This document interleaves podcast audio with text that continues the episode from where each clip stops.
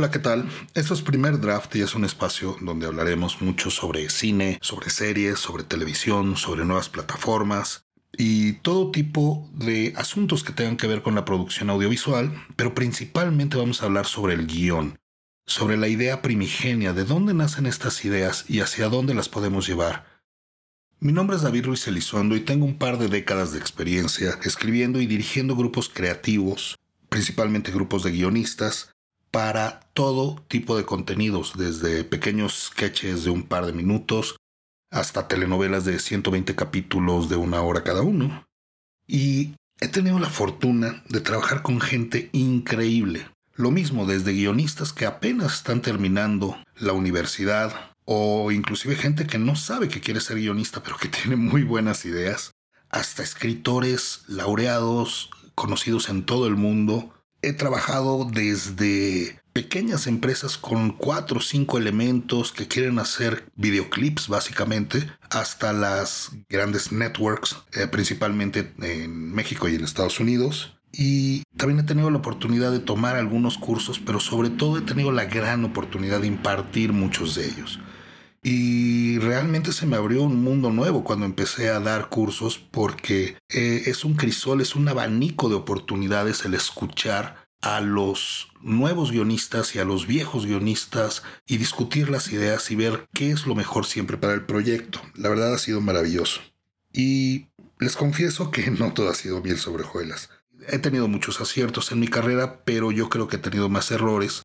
Creo que he aprendido de ellos y me gustaría compartir mi experiencia con ustedes para decirles hacia dónde va el camino en la creación de contenido en Latinoamérica y si les puede servir de algo, si les puedo ayudar en algo y evitar que caigan en los errores que yo cometí en algún momento, me daré por muy bien servido. Bueno, entremos un poco en tema. ¿Qué hace un buen guionista? ¿Un buen guionista nace o se hace y cuáles son sus características principales? Tu género, tu edad, tu preferencia sexual, tu nivel socioeconómico, tu educación formal, tu nacionalidad y tu apariencia física básicamente no tienen nada que ver con si eres o no un buen guionista. Sin embargo, tu trabajo, tu disponibilidad para aprender, para cambiar, para escuchar al prójimo, para trabajar en equipo y sobre todo para tomar en serio la labor de creación de una idea, sea una serie, o sea una película, o sea un capítulo, o sea un comercial, es lo más importante. Es realmente lo que va a dividir a los guionistas amateurs de los grandes maestros. Al respecto hay dos frases que a mí me gustan mucho. Quentin Tarantino decía, yo no fui a la escuela de cine, yo iba al cine. Y Stephen King comentaba en una de esas también, el talento es tan común como la sal de mesa pero si no trabajas en afinarlo, no te va a servir para nada. Esto me lleva a una reflexión que me gustaría compartir con ustedes. Cuando una persona les diga, no hay nada nuevo que inventar en cuanto a guion y género y estructura dramática, y peor aún, si les llega a decir, yo tengo la verdad absoluta en cuanto a creación y en cuanto a creatividad, corran, corran como el diablo esa persona seguramente también les puede decir, yo, tengo 30 años de experiencia. Hay una gran diferencia entre tener 30 años de experiencia a tener un año de experiencia repetido 29 veces. Tengan mucho cuidado de las personas que creen saberlo todo. Nadie que yo conozco sabe todo. A mí me encanta mi profesión. Y justamente porque siempre hay algo nuevo que aprender y que ningún proyecto es igual a otro cada uno es único e irrepetible. Muchas veces se ha tratado de crear esta fórmula mágica, esta receta, para lograr éxitos asegurados. No se ha encontrado y yo dudo mucho que se llegue a encontrar porque creo que como los unicornios, pues no, no existen. ¿Cuántas veces no hemos visto producciones multimillonarias con un elenco impecable, con promoción y marketing las 24 horas por todos los medios habidos y por haber, y al estrenarse se va de picada. Recuerdo hace aproximadamente como una década, trabajaba en una televisora mexicana y le piché al consejo varias ideas para hacer proyectos. Les encantaron, en distintos géneros y formatos, les gustaron y me aceptaron casi todas. Y un ejecutivo me felicitó y me dijo entre broma y amenaza, hombre, pues qué bueno que te aceptaron, pero queremos que todos sean un éxito. Y yo le contesté, mira, sabes que si tuviera yo esa bolita mágica estaría trabajando por millones de dólares en Hollywood. Pero ni siquiera en Hollywood la tienen, porque ahí también tienen fracasos. Aquí me gustaría hacer un pequeño paréntesis. Si estás escuchando esto, te interesa el, guionismo, pero no tienes la experiencia, no tienes aún las tablas, no sabes hacia dónde ir, no te preocupes, ya iremos definiendo los términos de la industria. Incluso si eres un guionista experimentado, seguramente te ha tocado ver cómo productores, directores y ejecutivos muchas veces confunden el género con el formato, con la estructura y hasta con el target. No pasa nada, para eso estamos aquí, para aprender, disipar dudas y unificar criterios. Regresando a esa capacidad de sorpresa que nunca debemos de perder. Recuerdo cuando fui a ver al cine Parásitos, el filme coreano de Bong Joon-ho. La película me gustó mucho, pero al salir, al salir de, la sala eh, estaba verdaderamente confundido. O sea, este hombre rompió con las reglas del género y con las reglas del formato. O sea, ¿qué acababa de ver? Esa misma película, Parásitos, eh, ganó el Oscar para Mejor Película en el 2020. Y lo mismo pasó muchos años antes cuando vi Pulp Fiction de Quentin Tarantino, porque destrozó de una manera verdaderamente artística y genial una línea dramática. Quien la haya visto entiende perfectamente a qué me refiero. Un buen guion incrementa notablemente el éxito de tu producto. Un mal guion te asegura firmado con sangre y escrito en piedra, su fracaso. Otra de las máximas del guionismo es, a mi parecer, es que si no te divierte lo que estás haciendo, lo estás haciendo mal, porque no va a divertir a tu público. Y no importa lo que estés escribiendo, no importa si estás escribiendo horror, no importa si estás escribiendo un drama intimista, te tiene que divertir lo que estás haciendo. En una ocasión trabajé con dos escritoras argentinas y dos mexicanas, una serie para streaming de 60 capítulos de una hora, basada en el caso de, los, de las Poquianchis, estas asesinas en masa que estuvieron operando en los años 50 y fueron arrestadas hasta 1962, si no me equivoco.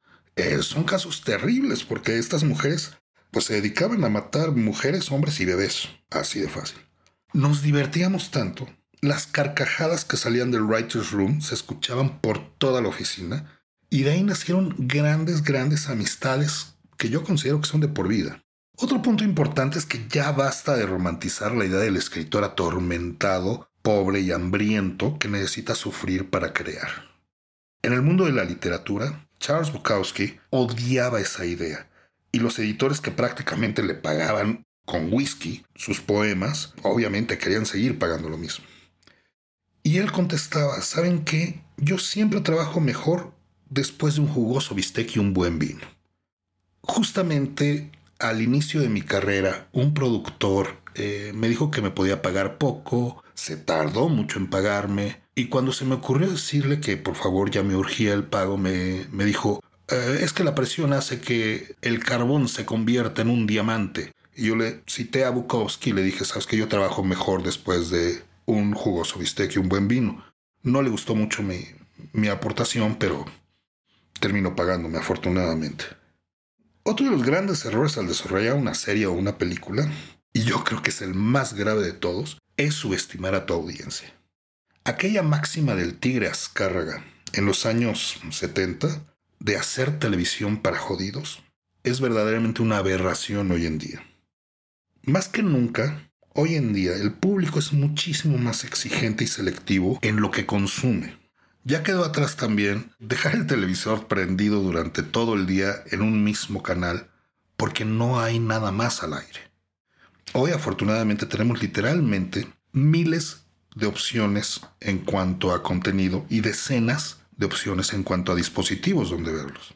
Ya quedó atrás también la espera semanal, eh, generalmente era semanal, para ver nuestro programa favorito y apartar la hora para que nadie nos molestara. Hoy en día cualquier niño o niña tiene a su disposición en el sistema de cable más pepenche que se puedan imaginar 10 o 12 canales que ofrecen programación de su interés y la transmiten 24 horas. Nos hemos convertido en nuestros propios programadores. podemos consumir el contenido que queramos, cuando queramos, donde queramos, por un pago mensual pues relativamente bajo. Esta situación realmente le ha dado batalla a la televisión tradicional, a la televisión abierta.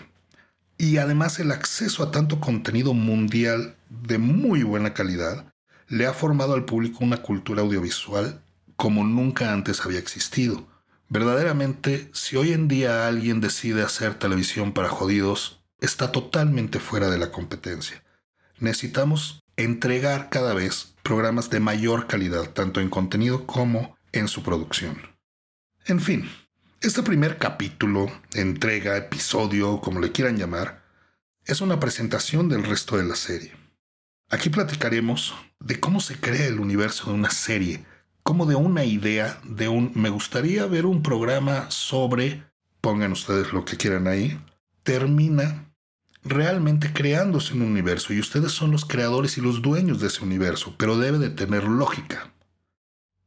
Hablaremos también del trabajo del guionista tanto en solitario como en equipo, de las exigencias de cada género y de cada formato, y de la importancia de la creación de una Biblia a prueba de balas, tanto la Biblia comercial como la Biblia de ventas.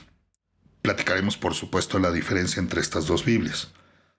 Vamos a hablar de la vida de cada producto en las distintas plataformas, el futuro de unos medios y la franca agonía de muchos otros. Platicaremos mucho sobre el Writer's Room, aquel laboratorio, aquel cuarto de guerra donde se desarrollan las historias. A mí me gusta pensar que sí debe de haber reglas dentro del Writer's Room, pero son reglas que nos van a permitir crear con mayor libertad.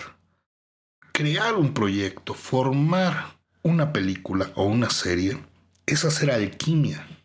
Siempre debemos de estar conscientes de que nuestro trabajo debe ser siempre por el bien del producto, constantemente. En el momento en que dejamos intervenir nuestros intereses económicos, políticos, nuestros egos, nuestras agendas, el proyecto va a salir mal. Si hay una manera de matar al proyecto antes de que nazca, antes de que se escriba inclusive, es tratar de politizar la creación del mismo meterlo con nuestros prejuicios y con nuestros traumas. En fin, les voy a platicar anécdotas, consejos, éxitos, fracasos, todo tipo de, situaciones que me ha tocado vivir.